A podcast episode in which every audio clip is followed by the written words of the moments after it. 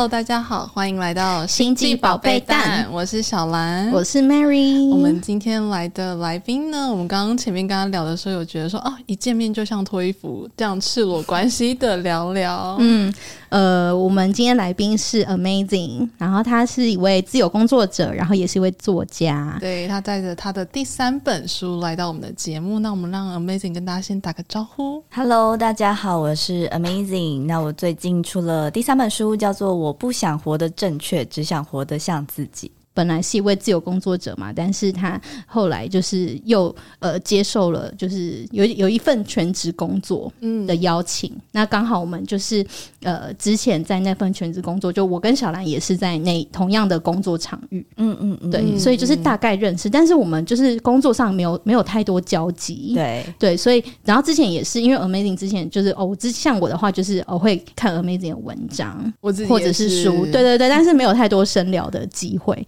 所以其实我今天虽然就是我们已经认识了 Amazing，但是我还觉得蛮紧张的，是要真正的认识的感觉。对啊，然后就有一种哈、哦，我以前都在看这个人写的东西，然后我们现在就有一种要来坦诚相见，大家一起脱了。对，然后我们讲一下这本书好了。嗯。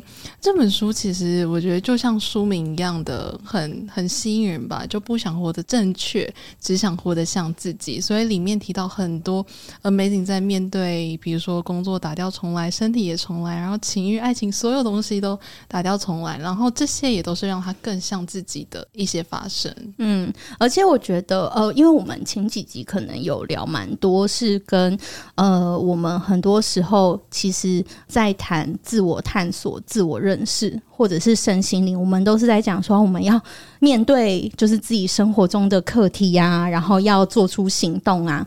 然后我自己在看《Amazing》这本书的时候，我就觉得，哦，他就是在生活中的各个面向，逐一让自己去面对这些课题，然后采取行动的感觉。对，对就是非常落地，所有的东西都是大家生活中可能曾经或者现在正在面临的一些议题。嗯，然后透过《Amazing》真的去实践，让你看到说，哦。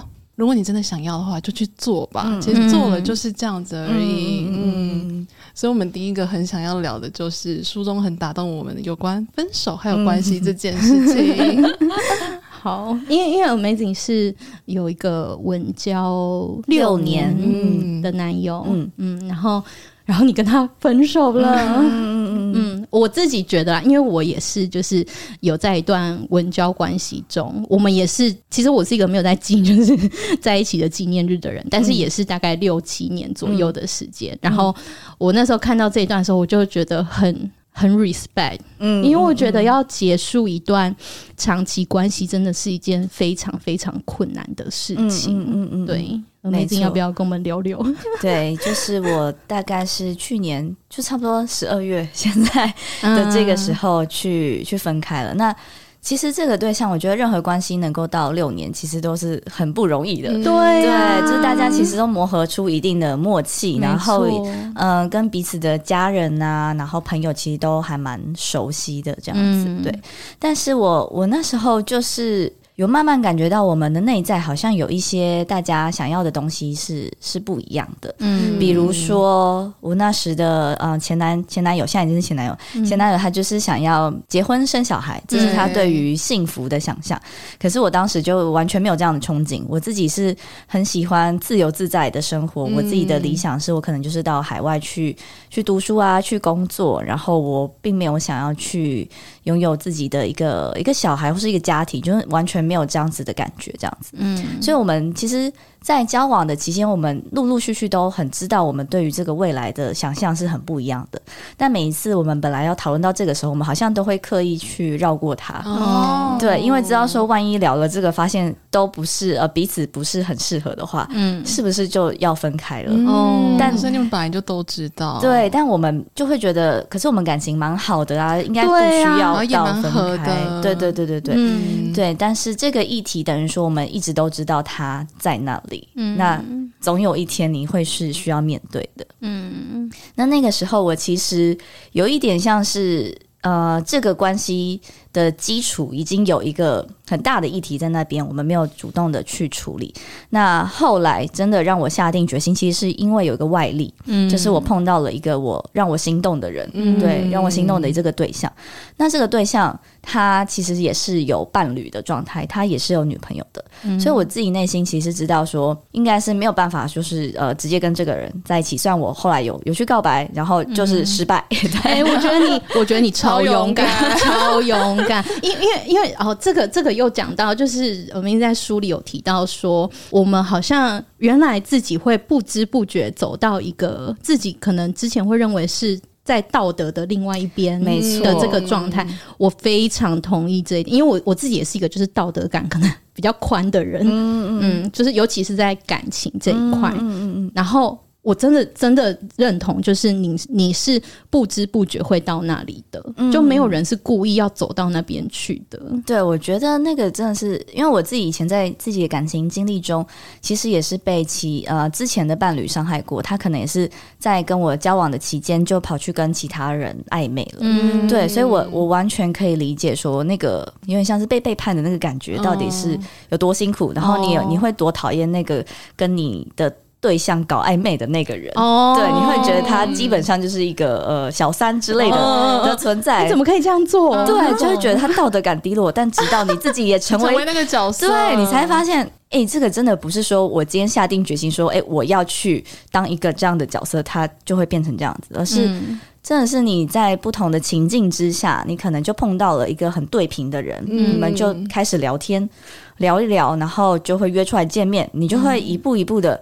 一边受那个吸引力的影响，然后一边内心又的确是会有那个罪恶感的，对。嗯、所以，我真的也是在这个经历的时候，我才知道，其实之前也许我之前的那个伴侣，他其实应该也是很痛苦的，哦、或者是跟他搞暧昧的那个女生，其实也有她的痛苦。哦，对，你真的是到了不同的角色，你才会发现说，哦，我以前可以当一个很全然的受害者。其实蛮幸福的，嗯，因为受害者可以喊得大声嘛，嗯、就是说啊，你看他们就是狗男女，就是渣男。之类的，对，你就是可以博得全世界对你的同情跟爱这样子。嗯，可是当你的角色是在一个不被一般的道德所认可的状况下的时候，你其实很难去告诉大家当中很复杂的心情，嗯、但其实当中的心情真的是非常。千丝万缕的，就是说，你一定还是会有一定的罪恶感跟愧疚感。可是，你隐隐约约，你的内在的灵魂一定有某一些东西是它被唤醒了，它被召唤了，这样子。对，所以那时候我就是有经历一个这样子的状态的当下，我就知道说，我跟我原本的伴侣应该是走不下去了，因为我觉得另外一个人对我的吸引力，让我感觉到我内心其实有一个非常渴望在。疯狂恋爱一次的那个灵魂，它是存在的。嗯、对、嗯、我很希望自己又是一个，比如说是一个少女，可以轰轰烈烈再恋爱一次。嗯、虽然大家现在都会骂恋爱脑，觉得恋爱脑很白痴，但我觉得恋爱脑其实很可爱。嗯、我觉得它是让你很有生命力的一个特质，嗯、所以我觉得那是很重要，对我来说很重要。那我可能以前。在稳定的关系里面，你会慢慢觉得哦，稳定也没有不好啊，等等的。但当你那个少女心被召唤醒来的时候，嗯，你没办法再把它打昏回去。哦，没有，是一个没有办法忽视的感觉，对，没有办法忽视的感觉，对。所以其实这个状况其实蛮快的，就是等于说我我感觉我受到另外一个人吸引到，我跟我的伴侣提出，我觉得我们的时间到了，大概、嗯。只有两个礼拜的时间，很快，很快耶！对，其实很快。天哪，你好冲哦！但等于说，其实我前面跟我伴侣的那个议题，其实拖很久了。嗯，所以，欸、对，对所以，所以你在遇见这个让你心动的人之前，其实你是不是就有想过？要不要这段关系要走到什么时候这件事？对，我其实就是那时候可能三不五时，比如说我一个人在一个非常狭小，比如说更衣间这样的空间的时候，我就会突然有一个很怪的感觉，就会觉得。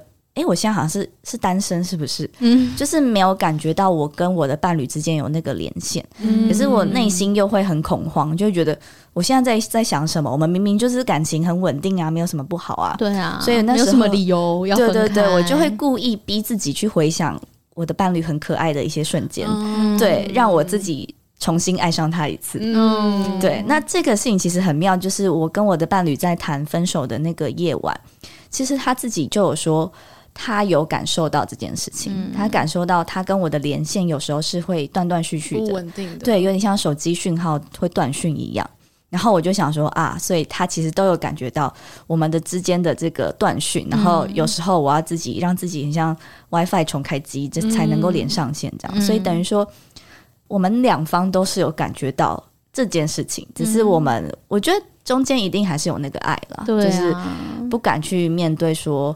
我们必须要分开这件事情。嗯嗯，而且我觉得里面你有提到一个点，就是呃，因为你的伴侣他有一些特质是，我自己会觉得是比较，比方说很难得的，你就会觉得这这部分就是其实我有很大的代入感，因为比方说我现在伴侣也是，他就是会有一些特质，比方说他是个女性主义者，然后我就觉得哇。你去哪里找一个 一个自称自称女性主义者的男性？没错，就是这种特质，这这一些你觉得很独特的吸引你的点，会是最让你放不放不开的。没错，然后我觉得这是最最困难的，因为你就很容易会陷入那个我再也找不到。没错，就就我去哪里找一个这样子的人？对对，所以我真的哦，我真我真的 respect。你你那时候会有这个想法吗？就刚刚提到的，我我之后我下一个我要去怎么样再找到？拥有这么好特质的人，他他是你的曾经的一个害怕吗？嗯，我觉得在前面还没有办法分开，是因为我的伴侣的确有个很重要的特质，是他很可以接住我的情绪，嗯，他是相对来说情绪比较稳定的人。嗯，那我自己情绪起伏比较大，有时候心情比较低落的时候，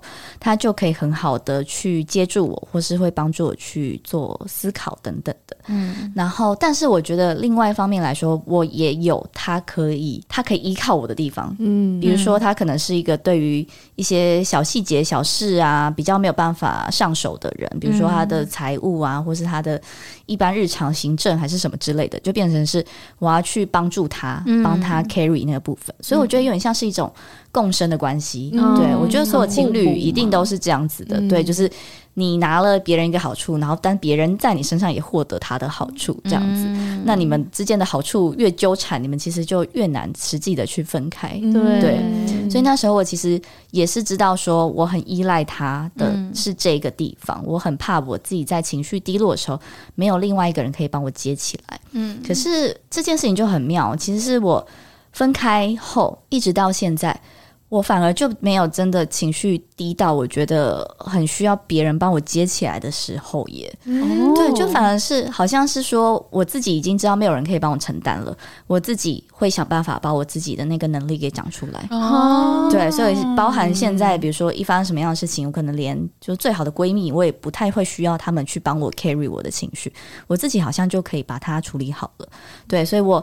很能够理解说，诶，我们在伴侣身上有一个很依赖他的特质。可是，也许你放下之后，你会发现，其实我也做得到，只是我以前无法想象这样子。嗯、那，那你相对来说，因为他也有一些依赖你的部分嘛？嗯、那你在思考就是要不要分开的时候，你也你会不会有另外一个想法是说，那他没有了我，他依赖我的这个这个东西，他能不能？就是自己过得很好，这种你会有这种想法吗？我那时候真的就会觉得他也要长大哦，对，就是我知道我要长大，但我也知道他要长大，就是有点像是我们把各自的责任还给彼此。嗯，我去处理好我自己情绪，那他自己应该要处理的生活上的一些小细节啊等等的，也应该由他自己来承担了。对，所以我那时候。其实这个决定真的是很痛苦，包含谈分手那一晚都是。对啊，真的是人生中少数几个很痛苦的夜晚吧。哦、对，我觉得所有的分手失恋都是人生很惨的经验。对，嗯、然后但是我觉得当下虽然是非常痛苦的，但你内心很清楚这个决定是对的，这是正确的，这是对你们都好的。嗯、所以它虽然很痛，可是那个刀你还是要切下去，因为是为了你们以后。彼此新的生命都可以更好。哎、欸，我想问，就是，嗯、呃，从你在这段关系中开始有一些开始会思考说，哎、欸，你们会走到哪里？你们是不是分开比较好？嗯、这个这个念头开始出现，一直到你们真的分手，嗯、这中间大概有多久？可能就一一年多吧。嗯嗯嗯，就等于说。表面上看起来没有那么纠结，但如果你真的要去想说，哎，那个念头第一次冒出来，其实你也是拖了很久。嗯、我懂哎、欸，我真的懂，而且是冒出来之后就会不定时的冒出来。对啊，然后然后因为我想过一个问题哦，嗯、就是对于像这种长期交往的伴侣来说。我思考的好像不是说我们要不要分手，而是我们要不要继续在一起。嗯嗯嗯，我觉得这是两件事。嗯、就是很多时候，比方说，好，你是吵架分手好了，或者是你一直一直是因为对方，比方说哦，就是做了什么事情让让导致你们分手。我觉得这个就很清楚明白嘛，因为导火线就是他就是在那里，或者是原因他就是放得很清楚。但是如果今天并不是在这样子的状况下，而是是比较，比方说和平。分手的，就是我觉得那个考量的点就会不一样了。嗯，就是我们到底为什么要继续在一起？对，我们接下来还可以在一起创造出什么吗？还是我们就这样子僵化在这里了？嗯，嗯，我觉得是。像我的那时候那个伴侣，他就很喜欢上山去露营，嗯，对，所以他几乎每个周末都跑去露营。那我自己就没有那么喜欢露营，我喜欢旅行嘛，嗯，我喜欢就是到处到处跑这样子。所以就是有很多好像。比如说他有兴趣，或是我有兴趣的事情，我们没有办法陪彼此去享受到那个乐趣，嗯，所以都会觉得好像有一点点可惜。我们以前刚开始在一起的时候，大家的共通点蛮多的，但越来越走出一条各自不一样的路的时候。的确就会想说，会不会下一个阶段彼此会找到了一个更适合陪伴他的伴侣？嗯，因为这个改变是因为是因为时间的关系，你们双方也都在改变吗？我觉得，我觉得是诶、欸，就是人一定都在变。我觉得真的是非常非常容易，不管你是你自己有有兴趣的事物，或者是各自在工作上面，像是我。我自己去年就说我回到一个全职工作嘛，所以等于说我自己的生涯其实也一直有一个不同的的转变，不同的体悟。嗯，对，所以你要的东西每个阶段都会长得不一样。嗯，对，所以我觉得一般大家想要的爱情都是讲天长地久。对，但我现在回过头来想，我就会觉得天长地久真的超难的，超难的啊。对，我现在几乎觉得应该是不太可能。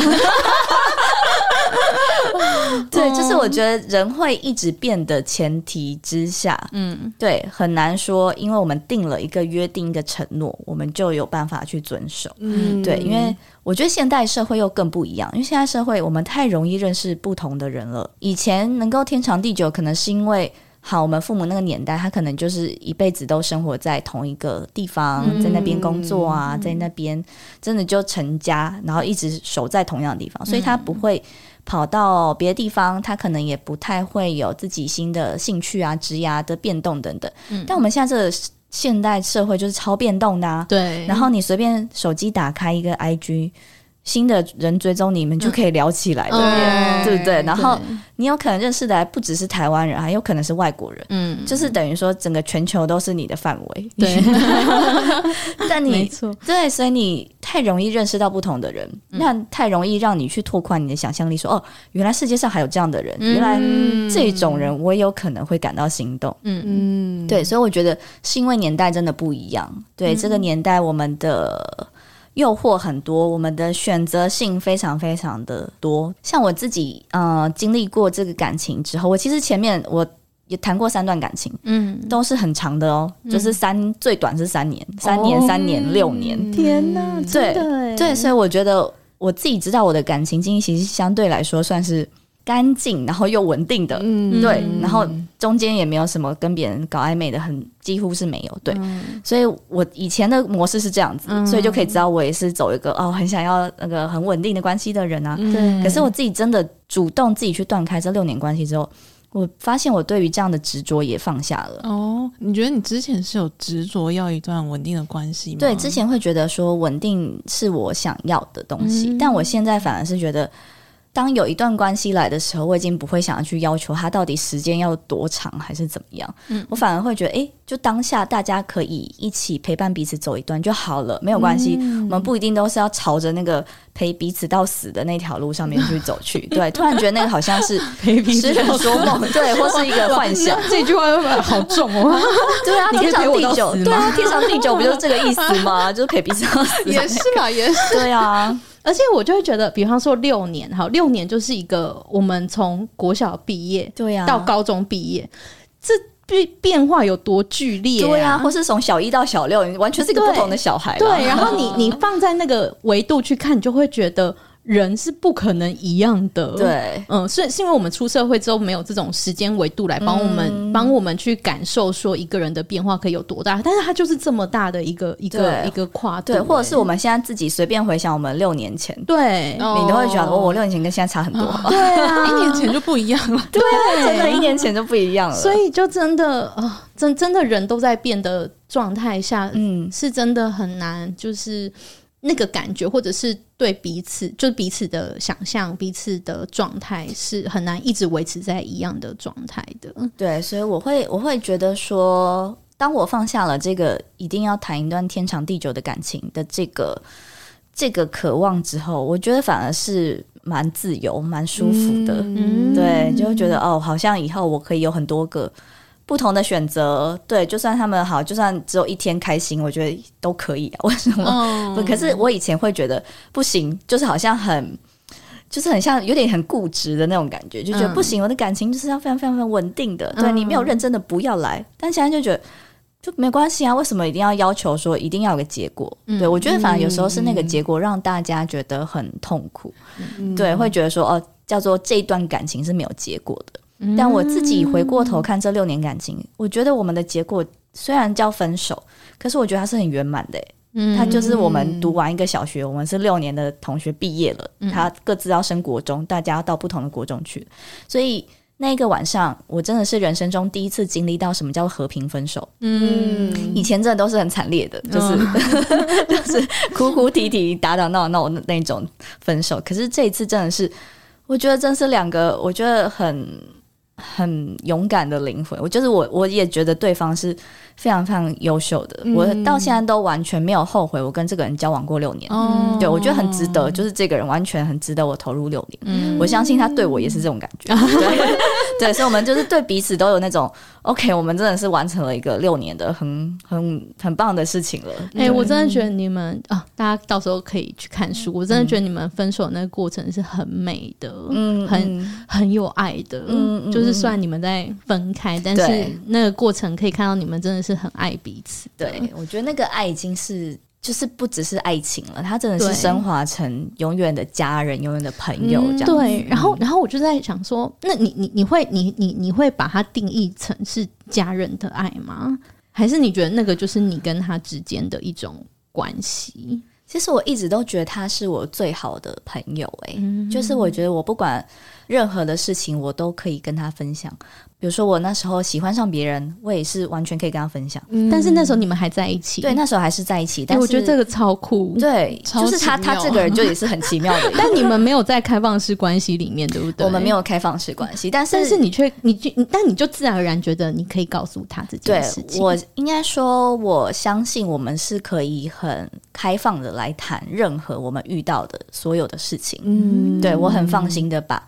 这个烦恼也可以分享给他，对，然后他那时候其实就是告诉我说，如果我就是如果有喜欢上别人的话，他也没关系，他觉得我们还是可以继续在一起，但我可以喜欢上别人，然后就想说，到底在讲什么？心宽似海，对啊，可是有时候你就觉得。那你到底有没有喜欢我啊？我喜欢上别人都不介意，还是什么之类的？哎，你那时候会有这种想法吗？我会有这样的想法，可是其实是后来我们分手后一个月，我们也就一起去露营嘛，就很像一个毕业旅行这样。对，我觉得这很神，这很神奇耶。就是就是书中有提到这一段，就很多人会讲说那种正式交往前的暧昧期，然后这一段其实是分手后的分手后的暧昧期。哎，我觉得你真的造福很多人，因为我觉得非常需要这一段时间。那我们现在就是把它定义出来，分手暧昧，然后你说断就断，你就不会在那边痛苦，想说好，我已经分手，我们是不是不能再见面？但是明明又很需要彼此的支持跟陪伴，一起走过这一段过程。对对，我觉得是因为你们在这之前可能都是还是每天联络的状态，像我跟他其实都是每天都会一直传讯息的状态。你不可能说好，我们今天分手，啊，明天各自真的就。各奔东西，对啊，怎么可能？你小学生毕业，大家暑假都还是会约出来玩，不是？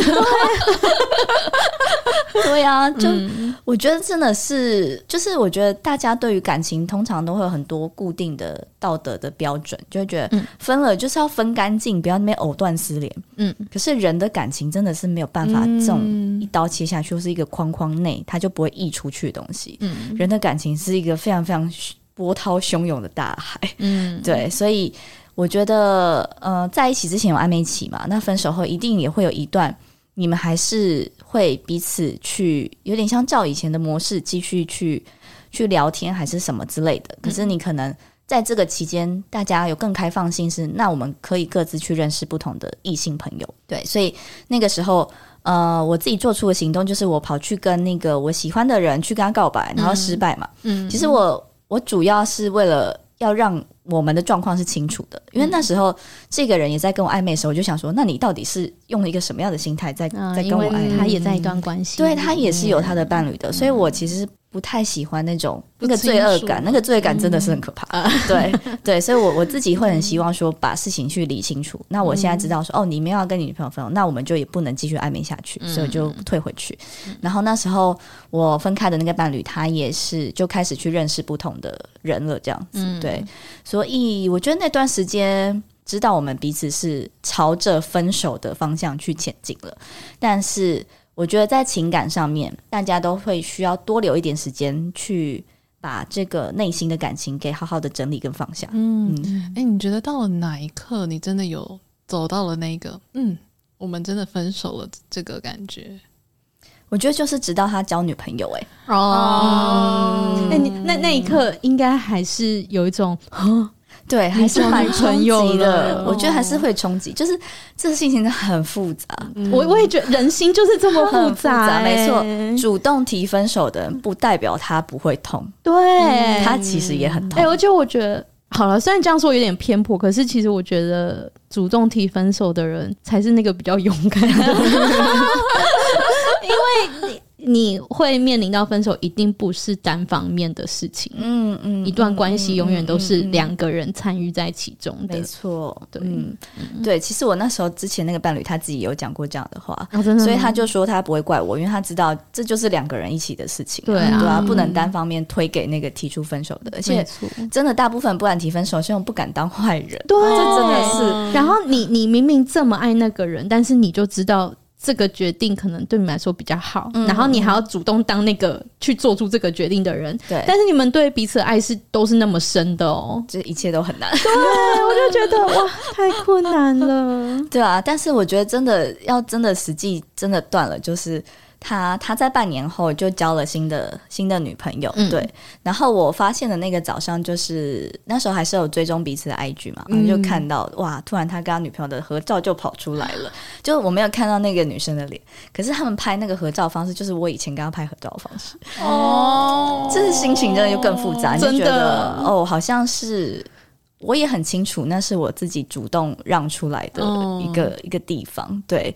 但是当有另外一个人搬进去住的时候，嗯，对，心情都还是，我就觉得那天早上好像脑袋被那个宋波这样敲一下，就 就是呆滞了很很多秒这样子，然后我才。传讯问他说：“哎、欸，交新的女朋友？”他说：“哦，对啊，对啊，对啊。嗯”对，就是还是会觉得哦，人间很多很丰富的滋味，就是你体验过才知道。但也只能就是慢慢让自己去接受这件事情，对不对？对啊，对啊，我觉得真的就是你一方面其实也是会真的觉得哦，事情真的就是一直在往前走了。从你自己下了那个决定的那一刻。不管我们再怎么舍不得，嗯，他就是在改变了，嗯，你就是下了这个决定，所以他往前走，我也往前走，嗯，对，大家就是各自的。去一边一边舍不得，偶尔还是会回望一下，但你的脚步还是一直往前走的，嗯、对，所以你你确定知道说你不会再回过头来眷恋这段爱情，嗯，嗯，所以你也不会有这种后悔在里面。不会，就很多人一直问我这个问题，就说你到底会不会后悔？对，我说我真的真的从来没有后悔，我一直都很知道这是就是正确的对的决定啊，嗯、对啊，我还是会，比如说我半年后想起来还是会会哭啊，跟朋友聊到那一晚的时候，嗯、自己都会觉得还是很舍不得。就是那个情绪都在，可是你不会被那个情绪带回去说，说我真的太后悔了，我要回去找这个人。嗯，就是是没有的。对，你就是一边哭一边告诉自己，你做得好，就是这个决定没错。那、哦、你觉得那个那个让你哭的情绪是什么？如果它不是一种留念或是一种后悔的话，我觉得那个哭有点像是对生命的一种无奈。哦，对，就是觉得。很烦那生命，你你就是要这样子啊！你就是不能让我们就是好好的，快快乐乐，对对，快快乐乐，对啊！你就是要让我们一直变来变去，然后一直让我们好不容易堆起一个东西，又要打掉重练，一直放下来，就觉得。很无奈，生命，那你要玩我玩到什么时候之类的？嗯，而且我觉得那感觉是真的是很错综复杂的。对，你明明知道你这么爱这么一个人，嗯，就你也不会，但分手之后你也不会去否认你们之间的爱，或者是之间的那些累积的给彼此的，对啊，的信任、美好的东西、默契啊，彼此只有彼此知道的事情，没错。但是就是还是还是要分开。对，就我觉得真的很矛盾，因为像是你，你就是一定要换一个工作，或是你长大好像就是要离家，嗯，就是我们会有一个不断离开、重建，然后又再离开的那个过程，嗯，就是你你的生命就是会一直一直变嘛，你就很像是你你来地球的目的不是为了固定在一个地方，如果你是为了成长的话，嗯，你势必就是要有。环境的变动、关系的变动、事业的变动等等的，带你一直活出不同面向的自己。嗯嗯。哎、欸，你觉得这个决定对你来说，是你人生到目前做过最困难的决定？我觉得是哎、欸。我跟你讲，我觉得我我我会问你这里，就是因为我觉得是。对，我觉得完全是。我现在回想起来都觉得 太难了吧？为什么要下这个决定？这真的是很难，因为。很嗯、呃，比如说以往很多的决定可能都是嗯、呃、外境出现的嘛，比如说啊、呃、伴侣可能他就劈腿还是什么之类的，你就是你就是理所当然顺着那个决定去想。可是这个就是我很像是一个有高状态，是神经病 哎、欸，对、啊，好好的没事，对啊，我是一个神经病的状态去跟他分手，对啊，就是我明明有好好的呃这种童话故事的路线不走，我偏要去当一个。就是女二，非常非常可怕的这个角色。嗯、呃，我当时的状态，其实大家要讲的话，其实他就有点像是出轨了。你在有伴侣的状况下喜欢上别人，嗯、然后那个别人又是有有伴侣的，嗯、所以你有点又有点像是要去抢别人的男友的小三。嗯、这个是非常非常道德不正确的。想也知道，你就是会讲出来会被骂死、会被打死的那一种角色。嗯、可是这真的不是用理智你就可以去告诉自己不要这样做的。嗯、对，我真的觉得灵魂。灵魂，它如果它要追求的是完整的话，嗯、那有很多很黑暗的、不被大家所接受的东西，还是有它的吸引力。嗯，哎、嗯，而而、欸、而且而且，因为我们之前一直在说，就是哦、呃，你要跟随自己的感觉啊，你要跟随自己的心。嗯，可是当你的心是往那个方向去的时候，错。你还是要有勇气跟随自己的心，对，去看那个里面到底有什么，为什么那个东西会吸引你？嗯嗯。嗯，我觉得这个才是真的很困难的点呢、欸，很困难。对，这就是真的是飞蛾扑火啊！我知道那是一个火坑啊，我觉得，但是你走过来啦，对，我真的觉得好险，对，很棒。像那个时候，像我之前的伴侣，他就有一次就跟我聊到，他跟他另外一个朋友，因为他们是做影像工作，然后那个朋友是拍电影的，然后他就有说，哎，他就是不懂我为什么会去做出这些决定，然后那个朋友就他就说，他可能在经历一个创作者必经的过程吧，我就觉得这句话他。转述给我的时候，我就立刻一秒落泪，哦、就觉得好像受到了一个体谅的感觉，嗯，就觉得对耶，因为。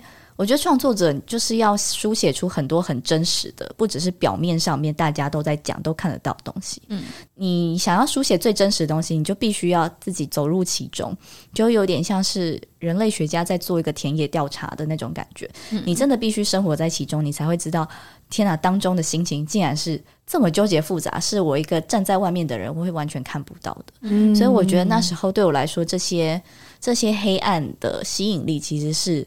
我很想知道每个角色它里面的心情到底都是一些什么。嗯，那你觉得你现在回过头来看，你你怎么看待？就是比方说你的前男友，他现在对你来说是一个什么样的存在？这段关系带给你的是什么？以及以及那个让你曾经心动的那个对象，嗯，就是他们分别对你的意义。我觉得我前男友就是一直是我心里很很稳定的一个力量，就是到现在都是，我都会知道说，我现在自己是一个很很坚强的人，都是因为他曾经在那六年有陪伴过我，然后告诉我很多很很重要的关于我自己的特质，比如说他知道我是一个。自觉自省能力非常强的人，嗯，对，所以他他就会告诉我说啊，我相信你都没有问题，因为你你的自觉力实在太好了，所以你自己都很可以察觉到自己需要去改什么东西啊，等等的，对，然后你也是一个很有感染力的人，对，所以他自己就观察到我的模式，就是他觉得我自己会去投入很多很痛苦的事情，但是。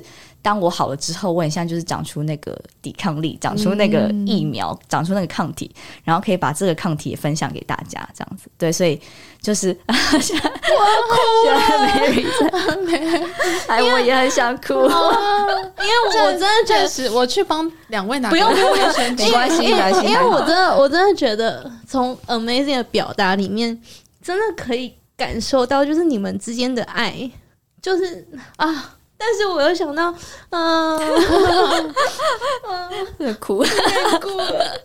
哎，嗯嗯，我不能再一直带入了。没有，也许就是要让你带入啊。对呀、啊，对啊，所以才会来这里。真的，哎，对啊，所以我觉得就是。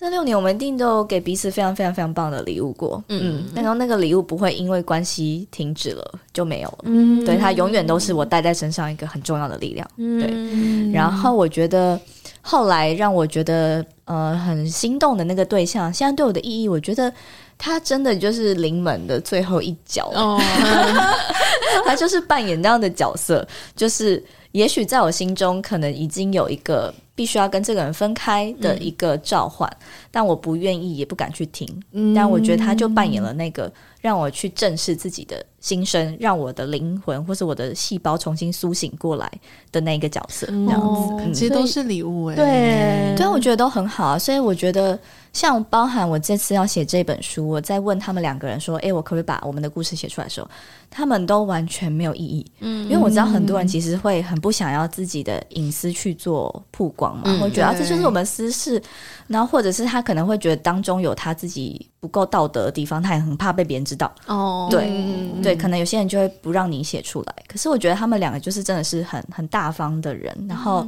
我觉得他们对我也有很高的信任度，会知道说我写出来不是为了要揭秘，不是为了要爆料，而是因为我们都。共同感受到这当中这一切的东西都非常非常的有意义，所以他们愿意把这样的故事交给我去做书写，这样子。嗯，对，所以我自己都一直觉得，我就是遇到两位非常可敬的对手，真的。对，就是这两位男主角，我都非常满意。哎，他们看了吗？他们看了这个书？他们看了，他们看了。对啊，他们有给你什么回馈吗？他们就是说很好看，是用第三者的角度在看，很精彩哦。这个是很精彩，因为我前男友他是一个不看书的人，所以我前两本著作他都没看。对对对，你有听？这个是我们在一起的时候很不会送的一点。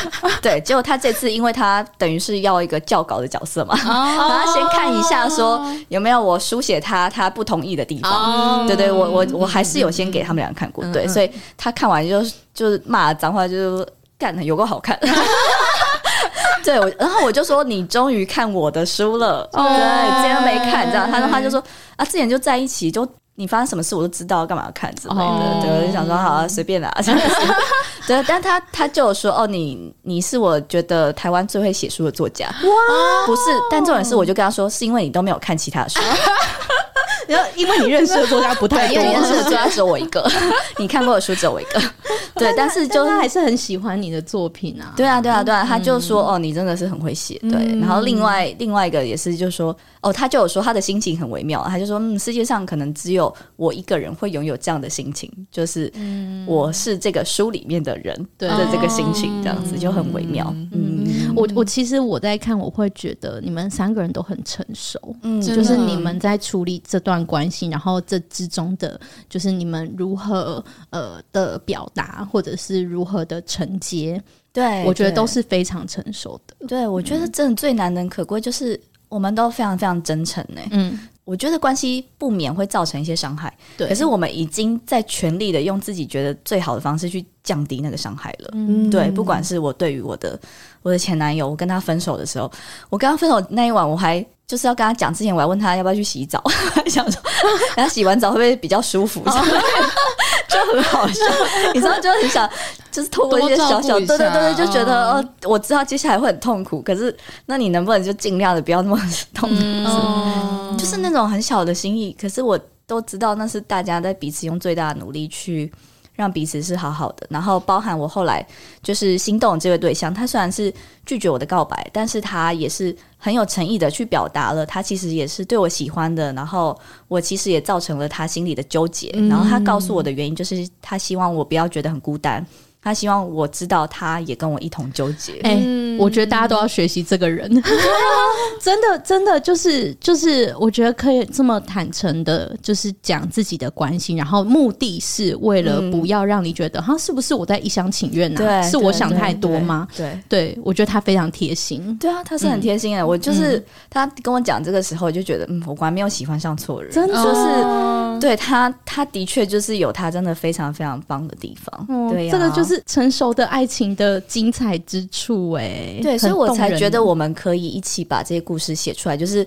就是我体会到爱情，跟我以前在戏剧上或者是听到那种八卦爱情，真的很不一样，哦、很二元的感觉。对，以前都是很二元嘛，嗯、你就是你就是渣，你就是、嗯、你就是背叛，或是你就是受害者，就是大家角色会很分明。对，可是我们是完全去破除这些框架了。对，我们就是很真诚的，你去表达我的内心到底是是什么，嗯、所以我会体验到说。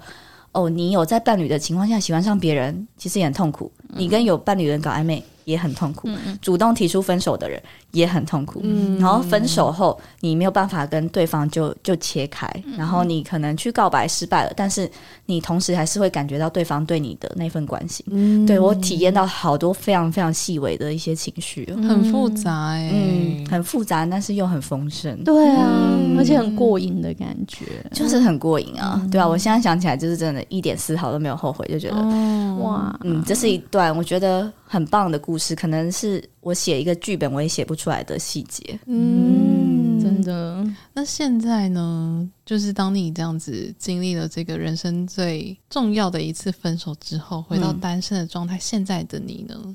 现在的我就会蛮意想不到的，意想不到说，哎，自己其实很能过单身的生活，哦、对，因为我以前比如说。可能中间的那种空窗期都没有很长，可能最多到一年之类的吧。哦、对，但是蛮长的了。对，就是最多，可是就只有一次是一中间有一年，嗯、但其实中间大部分都会是有有伴侣的状态。嗯，对我刚刚说三年、三年、六年，等于十二年，你都是从我开始出社会以后开始都是有感情状态的陪伴这样子，嗯、然后包含六年感情，你完全忘记你是一个人可以生活的。对，对，你就很习惯，就是你心里有一个对象，永远可以跟他说话，永远就是每天跟大家传那个猫狗的影片啊，还是什么之 类的。我之前看到一句话，就是说这种就是这种感情的分手，很像在做一个就是要把连体婴切开的手术。是啊，是啊，的确。所以你有一段时间，你要慢慢的把自己的另外一半的手、另外一半的脚给长回来。对，就是你。不自觉会想到他的事情，或是你们以前全部会一起做的事情，嗯、全部就是把它慢慢的解开。嗯、对，但是我觉得真的是回到单身状态，我就发现我比自己想象的还要有力量哎、欸。嗯，比如说，就像我刚刚讲的，我以前会觉得我的情绪不好的时候，我一定要找一个人来帮我承担，来听我讲心事。但这一年，我就发现，嗯，不需要，我自己完全可以自己去去处理我自己觉得有时候会冒出来的负面的情绪等等。然后我以前也在等我的伴侣，比如说带我出去玩啊之类的。嗯、然后呢，因为我前面那个伴侣他自己有时候有一些工作机会是可以到海外去工作，然后就非常非常羡慕。但当时的我觉得我好像没有能力做到这件事情，但是我今年就成功的，就是自己去找到一间在土耳其的一个就是叙利亚的难民学校，然后去跟他们做接洽，然后主动去提出一个采访的计划，然后就成功的，真的就让工作带我到国外去旅行这样子，然后趁机又安排了一趟四十天的欧洲独旅。就是我以前觉得自己做不到，嗯、但真的你恢复一个人，你没有退路了，你反而就是往前一路冲了。嗯，我我觉得，我觉得 amazing 的这个经验可以鼓励很多，嗯，就是害怕的人，嗯嗯嗯，对、就是、我以前没有做到的时候，我很害怕，嗯、觉得我不可能做到，对，会光想象就觉得天哪，我连自己的情绪都处理不好，我有没有办法到国外去？如果我在当下很崩溃的时候，没有人可以讲电话，还是怎么办？就是你会预想很多事情，嗯、但是就没有，你到当地就是很开心，每一天都很快乐，对，你就觉得啊。就早应该出发了，但我以前一直在绑住自己，嗯、所以没有任何人在绑我，我的家人没有，我的朋友没有，我的伴侣完全也没有要绑住我。可是真的是我自己的内心的那个纠结，会觉得不够相信自己，我觉得我没有办法一个人生活。嗯，嗯，你觉得是分手之后让你就自然而然的觉得，嗯，我自己是可以的，还是你中间有经过什么过渡期吗？我觉得有点像是分手后，因为有一点像是你已经下了你人生最难的决定了，嗯，再也没有比这更难的事，什么来都吓不倒我，真的真的就这么难的事情我都做了，嗯，那出国算什么？对啊，就变成好像是有一点像是我一直很清楚我以前的那个在关系中的那个心情，还没办法分手那个心情是，我那时候就觉得我都已经三十几岁了，嗯。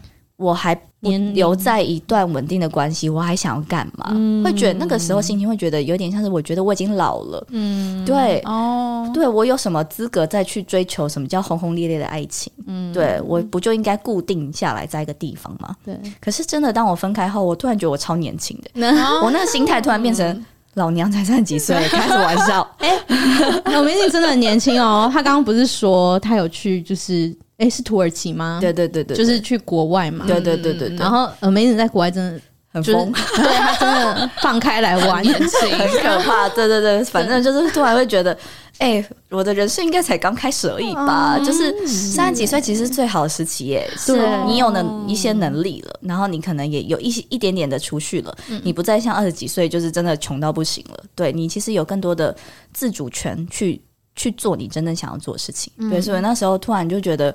也没有分开后，我其实是一个更轻盈的人。我不再需要去呃做一个决定的时候，必须要跟另外一半去讨论。我一个人就可以下所有的决定。嗯、所以，包含这次去欧洲玩，其实我一开始也是没有想要一个人去的。我也是在网络上去征朋友，但是征不到。所以你说这是你自己去 被逼的，对，是被逼的。想说好吧，那我只能自己去。就自己去发现超好的，嗯，就我今天早上起来，我想要去哪就去哪。我今天不想出门，就待在旅馆一整天。然后我想要在这个点待多久就待多久。我碰到谁想跟谁聊天就去，这样子。对，就突然发现一个人其实没有那么可怕。一个人其实有很多很好的地方，除了说你可能在一个餐厅的餐点太多，你一个人吃不完。哦，对啊，对，其他我觉得没有不好，我觉得都是蛮好的。嗯，好，那我们来聊就是旅行途中 发生的刺激的事情。就是 amazing，他啊，好了，细节大家自己看书好不好？哦、对对对，但是他就是遇到了两位非常有魅力的男性，嗯，然后就跟他们发生了关系，嗯嗯嗯，一起两个人，两两个人同时一起。先跟大家说，这个完全不是蓄意。的。一切都是一场意外，对，就是一个愉悦的三人行，对，真的做到了。我觉得哦，我我觉得我还难以想象我可以做到的事情，但但就跟我们前面讲的那样子，嗯，你都是不知不觉走到那里的，对，这一切都蓄意谋划，甚至因为我自己以前在性欲这一块，我觉得是很保守的，哦，对，就是。我都只有跟男朋友有发生关系，我完全没有跟不是男朋友的对象发生过。嗯、对，我就是我会觉得我们必须要交往的前提之下，我们才可以牵手、拥抱、亲吻，然后做爱。嗯、就是，就所以，我以前也没有什么恋呃暧昧关系，然后就牵手，完全是没有的。嗯、对，就是我，所以我刚刚才说我就是恋爱上面的小白兔。嗯、对，啊、就是非常非常非常非常干净的那个那个状态，这样子。对，但是。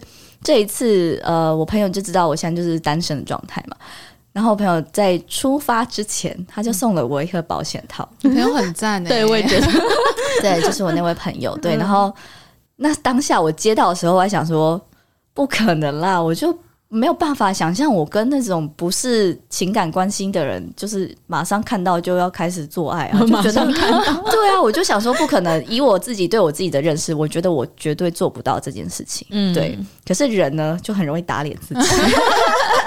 对，你的潜力是你无法想象的，真的无法想象，真吓死哎、欸！对，所以我真的就是到土耳其，就是旅行到一半的时候，有一天就突然在。真的是在路边的某一个餐馆，就看到了一群男生，刚好是我喜欢的型，身材都很好，因为他们是呃运动员，所以身材很好，很挺拔。然后他们又是来自中亚那边的国家，他们也不是土耳其人，就是中亚那边的国家。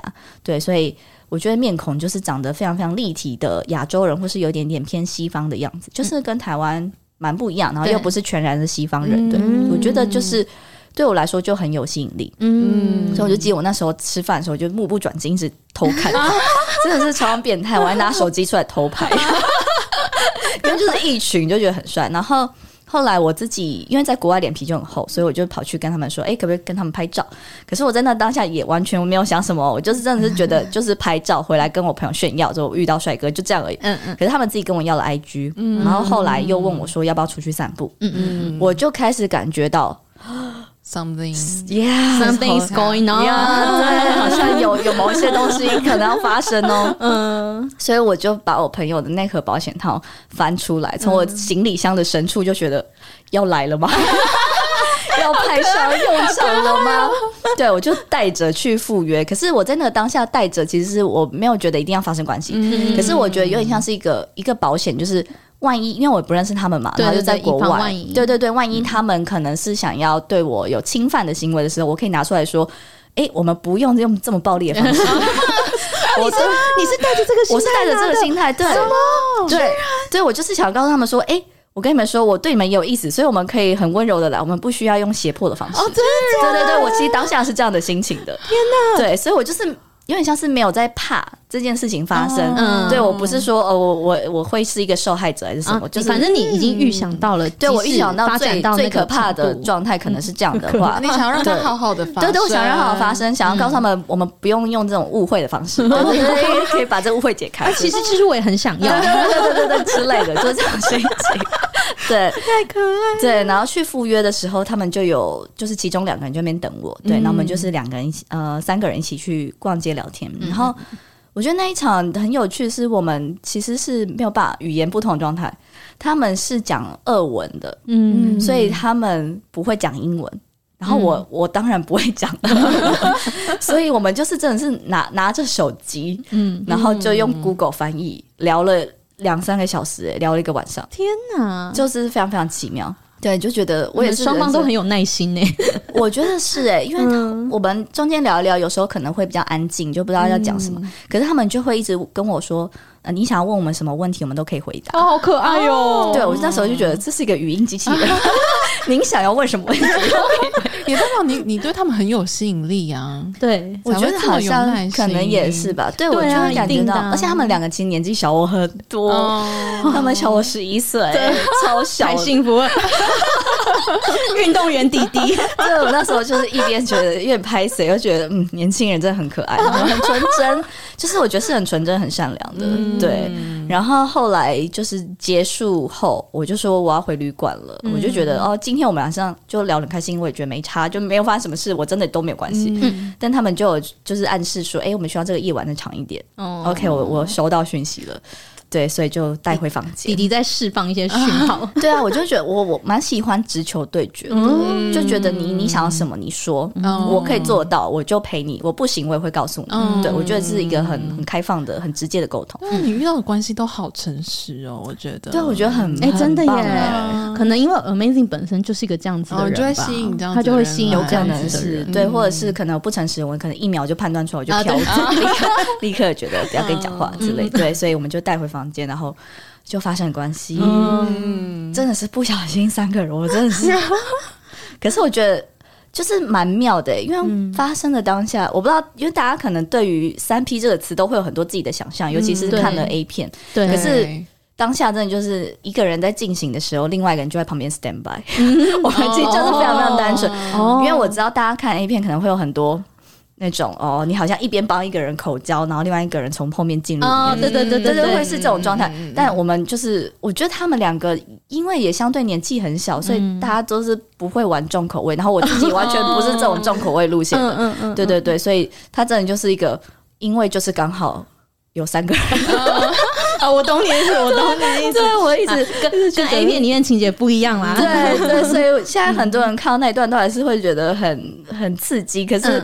我真真的自己经历过，才会跟大家说，诶、欸，其实我觉得好像没有想象中那么夸张，嗯，就不要用一种很猎奇的的角度。对对对，但我完全可以理解大家很猎奇的心情，因为我以前是用很猎奇的心情在看待，嗯、只是我自己也是进去之后才发现。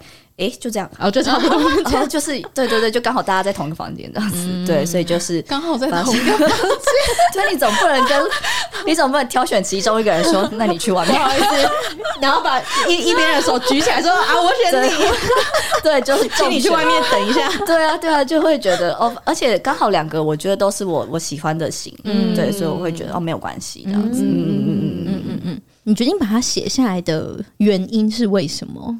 原因其实当然不是因为它是一个很棒，就是很棒的夜晚，因为后来发生一些事情。嗯、好，现在就要讲了。嗯，哇，这样子会不会直接？没关系，你可以简单、简单的、简单。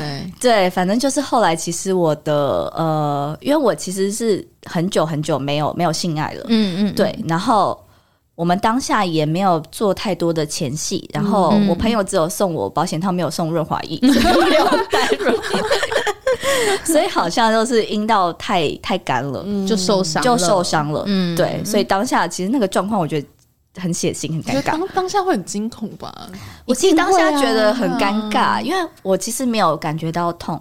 哦，其实是他们跟我说：“哎、哦欸，你在流血的时候，我才吓一跳，想哎。欸”真的，我竟然在流血，可是我前面我有感觉到比较紧，可是我就会想说，那可能就是因为太久没有性爱的关系，嗯、就是蛮正常的嘛。嗯嗯嗯、对，但是我没有想到说已经到了流血的的程度这样子。哦、对对对，所以当下我其实第一个感受是很尴尬。嗯哦，居然是尴尬，尬到不行。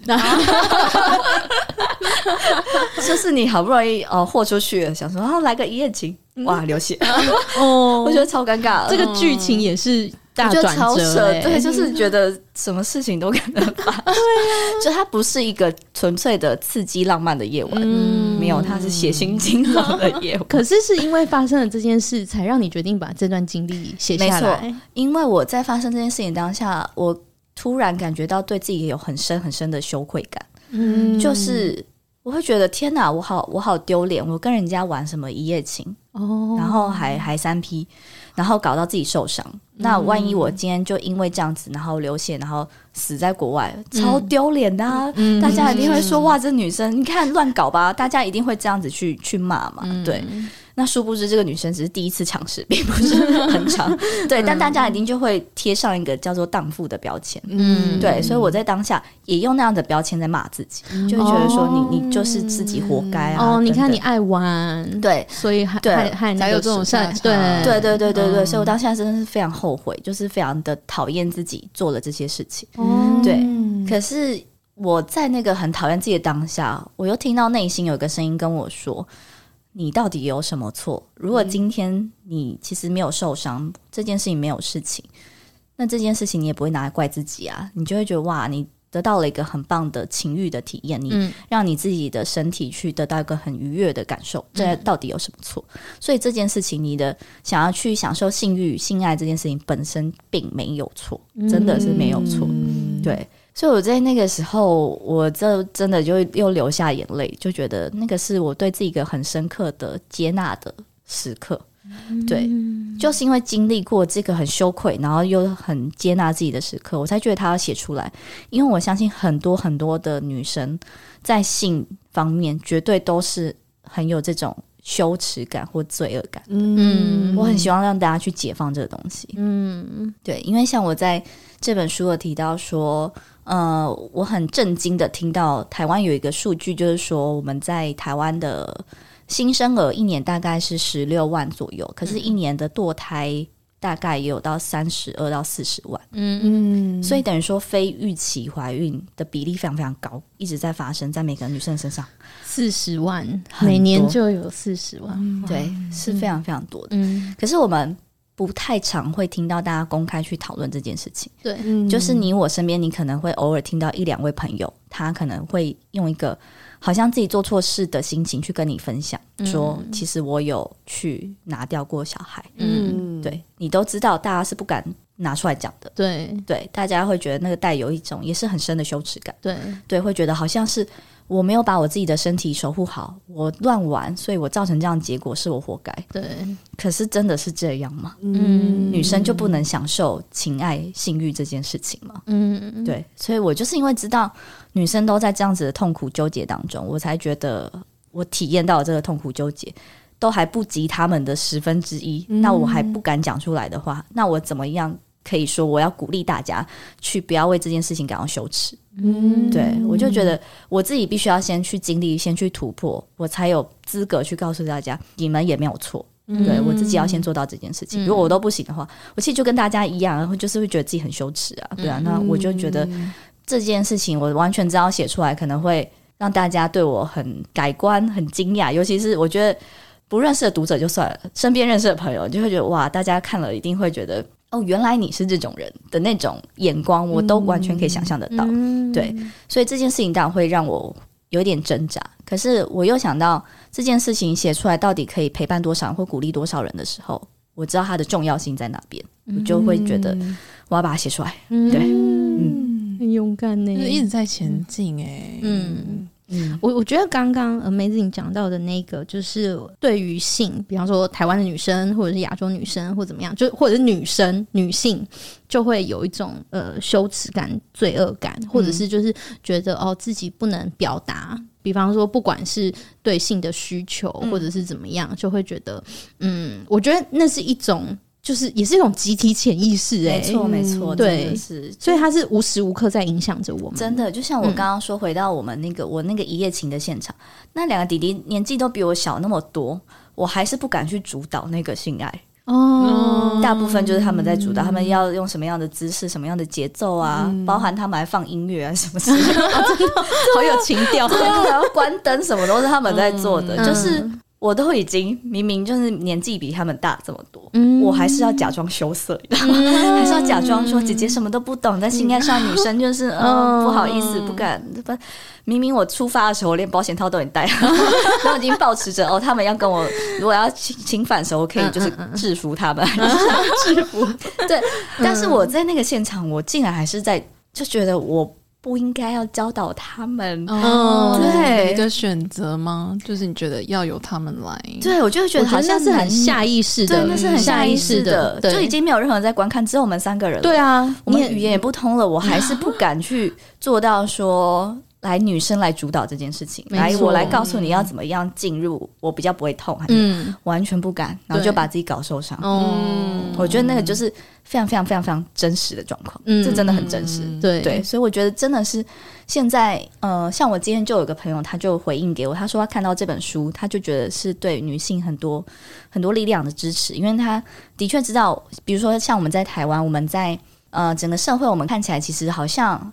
看起来已经有更多自由度了，女生其实有更多自由度，但我们知道很难突破，其实内在的部分。嗯，我觉得在公领域，大家都可以大声的喊口号，说我知道性别平等，女生要独立。嗯，可是回到私领域，嗯，回到亲密关系，回到家庭，回到只有你们的那个小房间的时候，你敢不敢去反转？嗯，去呈现出我就是一个这样的女生，我其实懂很多。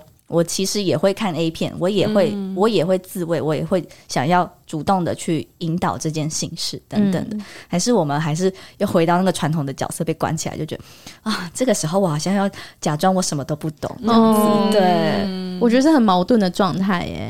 就我们理智上知道，对，但是身体做不出来。对，就是，所以我就觉得这是我们下一个阶段的性别的。呃，我们在讲不管是性别平等或性别运动，我觉得很重要的，其实真的是回到每一个人你的私领域，嗯，对，不是喊口号的时候，嗯，我们自己实际到底怎么样去跟不同的人互动，真的，嗯、而且我我觉得像，就是我之前连是自己一个人在看 A 片，我都会觉得有点羞耻，嗯，就要我知道我有需求，然后我去搜寻，然后准备要看，我都觉得嗯。我可以看吗？对，你内心都会有个声音，可以这样子吗？我们真的很很很会批判自己。对啊，对，嗯，对啊，就是你一边顺应着你的身体的自然的需求、自然的欲望，一边又因为你过去的教育背景、一些社群舆论的声音，你拿那些声音来骂自己，所以我们就会活得很分裂。对啊，真的很很痛苦。对，所以我觉得我们接下来就是要活得很合一，就是你很你去做让你快乐的事情，然后你去把那些就是想要控制你的声音，去把他们做一个，不管是抵挡，或者是去跟他做对话。对，我觉得真的是以自己的愉悦是最重要的。所以我在书里面就有说，就觉得我到三十几岁，我不想再装了。我不要再假装我是一个圣女，还是什么贞洁，还是什么之类的。没有，我真的没有。对，嗯，对，所以大家可能过去对我的想象，可能都是啊，疗愈系身心灵的作家。嗯，那个我也还是在啊。嗯，对。可是另外一方面，我也会有我想要性欲的部分，也会有很黑暗的部分。我觉得这就是一个人的很复杂、很丰富的立体度。嗯，嗯，你觉得你你现在？很接近合一的状态了吗？当然没有办法到百分之百，但我觉得是越来越，嗯，嗯，越来越合一了。嗯、对，我觉得那个合一真的就是重点，是把最你最不想要的自己也迎接回来的时候。嗯，因为我们会讲的分裂，一定都是你想要把你不喜欢的东西给分出去嘛。嗯，对，我们的自私，我们的。的黑暗，然后我们的情欲，你的身体很直觉的反应，你的嫉妒啊，什么什么之类的，对，所以在这本书里面，其实这些情绪全部都写进去了。所以我觉得越来越合一，就是因为我把这些黑暗的东西也认定，他们就是我身上的一部分。嗯，嗯，对，我就是要跟大家说，好，过去也许有一个大家想象中很光明、很亮丽的我，但我要告诉他，这个光明亮丽底下。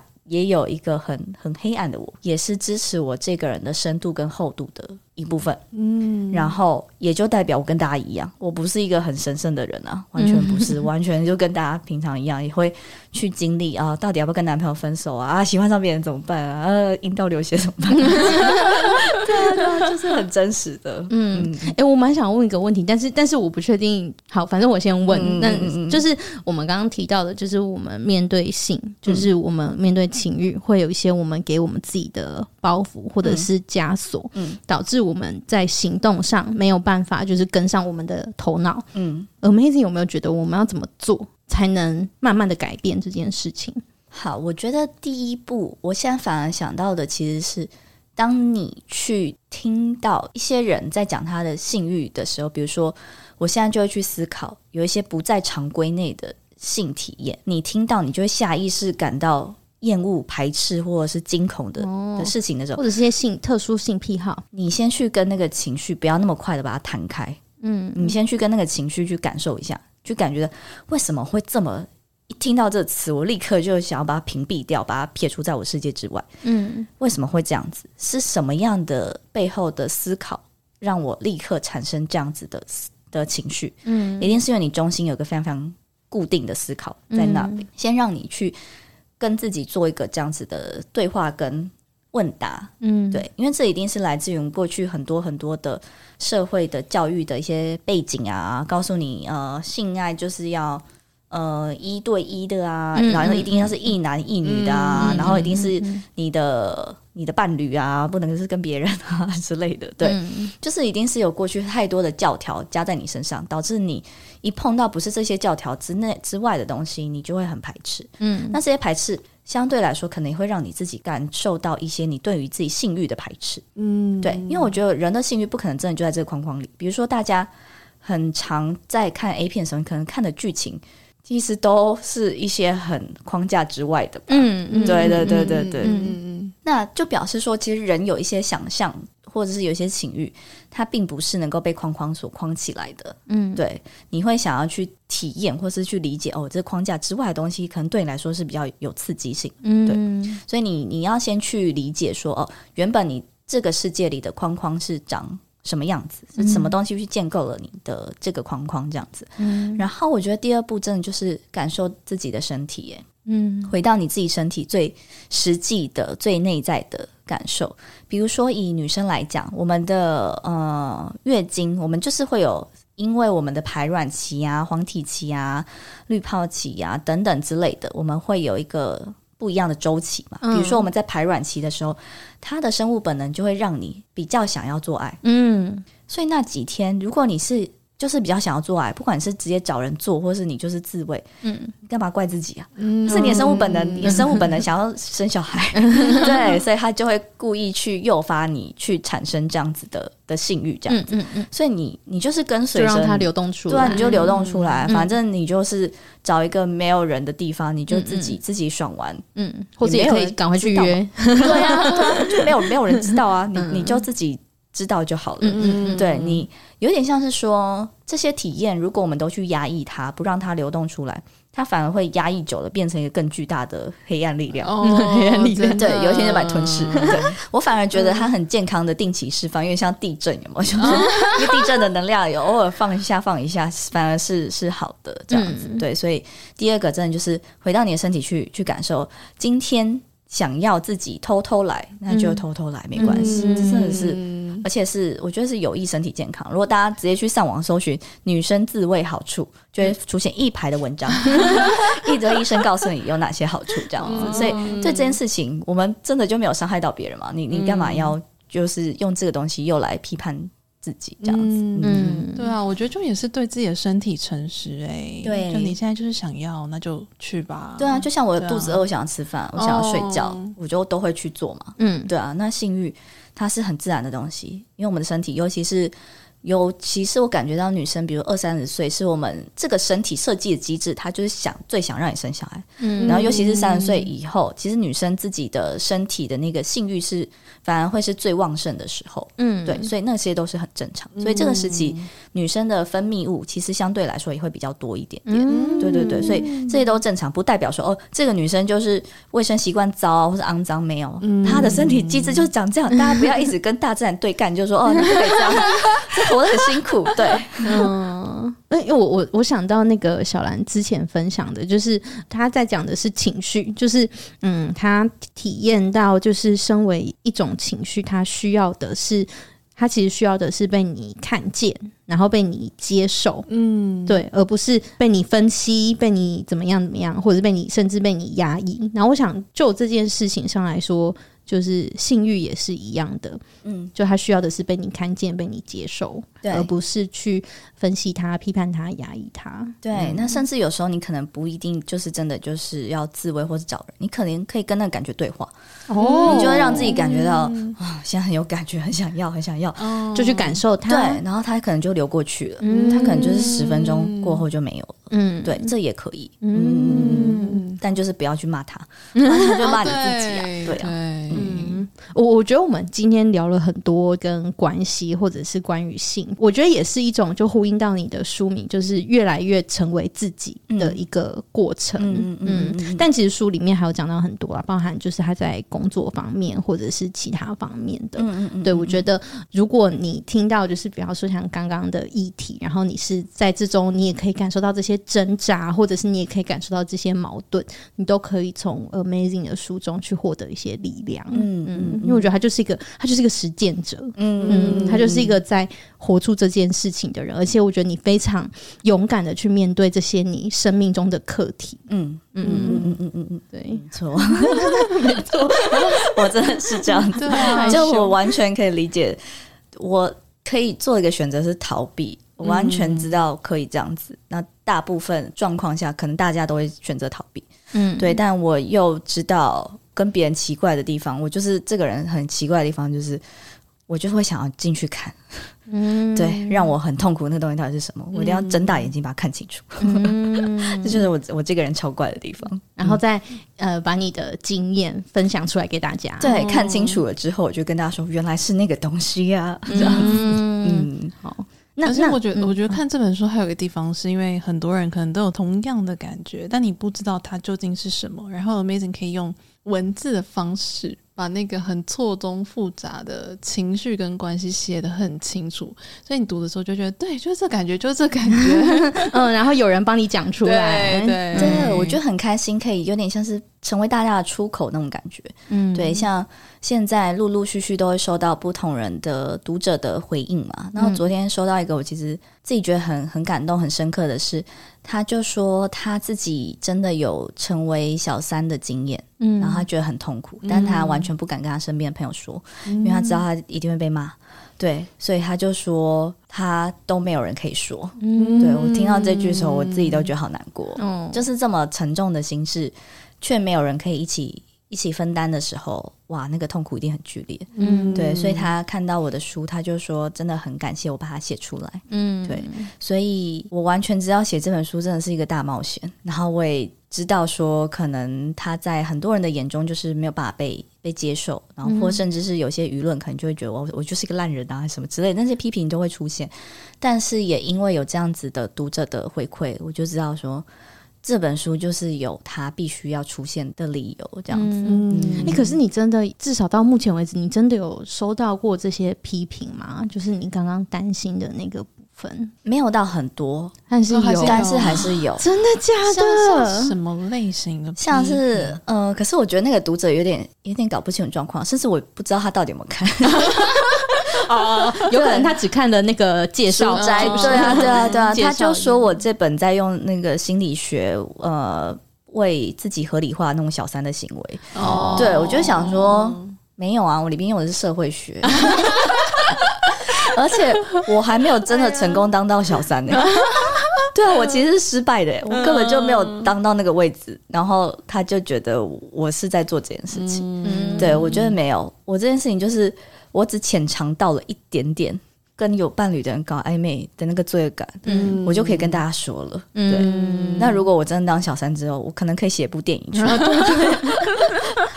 对，但那个角色我觉得。对我目前还是挑战度太高，可能也也没有那么敢这样子。对，就是会有这样，就是你会觉得，哎，你到底有没有看得懂这本书？或你，嗯，然后或者是每一个人一定都是用自己的生命的经验去看别人的故事了。嗯，对对对，所以。虽然我已经尽量去呈现出我所想要表达的东西，可是当他就我就不知道这个读者是不是他自己可能有被伤害过的经验，或者是他的道德感就是非常非常的重。嗯，对。但其实这本书真的要表达就是人性不是。道德就可以去规范的，嗯，那如果我们永远都用道德在规范别人，我们会错失看到很多真实的细节的机会，嗯，我觉得那个过程就蛮像是说，我们今天去下载一部一部电影。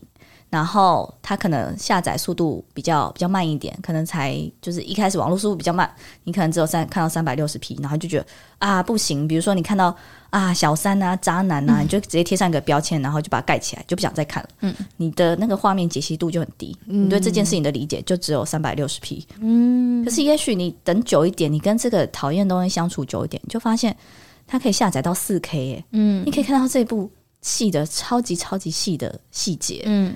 你才会发现世界真的很丰盛，嗯，有太多细节、太多的人性、太多故事都在里面。只是以前我们用个框框就把它打死，就说啊，这东西烂啦，不想看啦之类的。嗯，其实我们错失了很多细节。嗯，对，所以我我这一本书就是想要把那些细节补回来，告诉大家真实的世界，或者是其实多很蛮多人不敢讲出来的经验，就就是讲这样子。嗯，所以。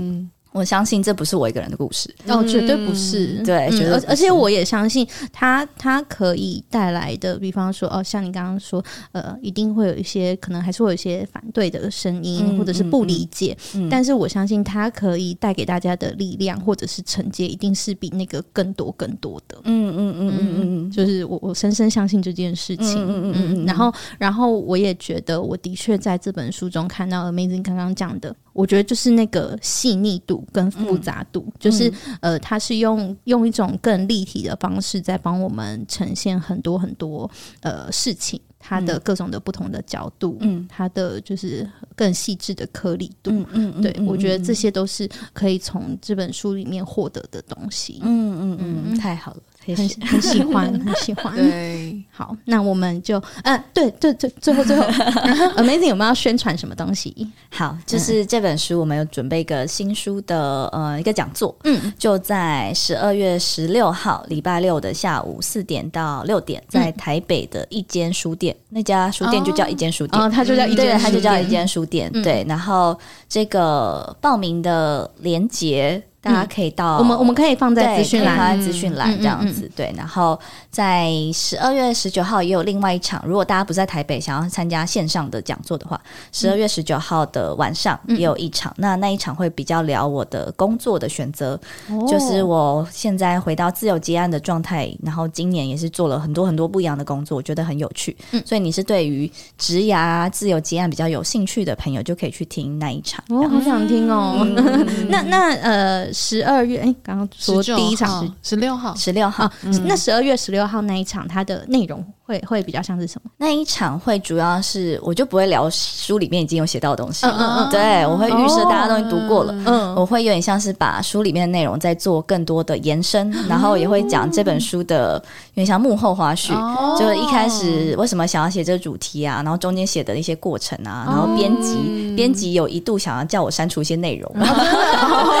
之类的，对对对。啊，感觉也是会很有趣的内容，欸，对，对，对，嗯，好哟，那我们会把那个报名的链接放在我们的资讯栏，然后如果大家时间上可以，也可以去看看。那如果你时间上不行，也很欢迎，就是推荐大家去读这本书。嗯，我不想活得正确，只想活得像自己。嗯，好，那我们很开心，谢谢今天 Amazing 来跟我们分享这本书的内容。谢谢 Amazing，谢谢大家，期待之后有机会再跟 Amazing 一起在节目上相见。好，没问题，再回来。好的，好的，好，大家，那我们今天这里就到这里喽，大家拜拜，大家拜拜。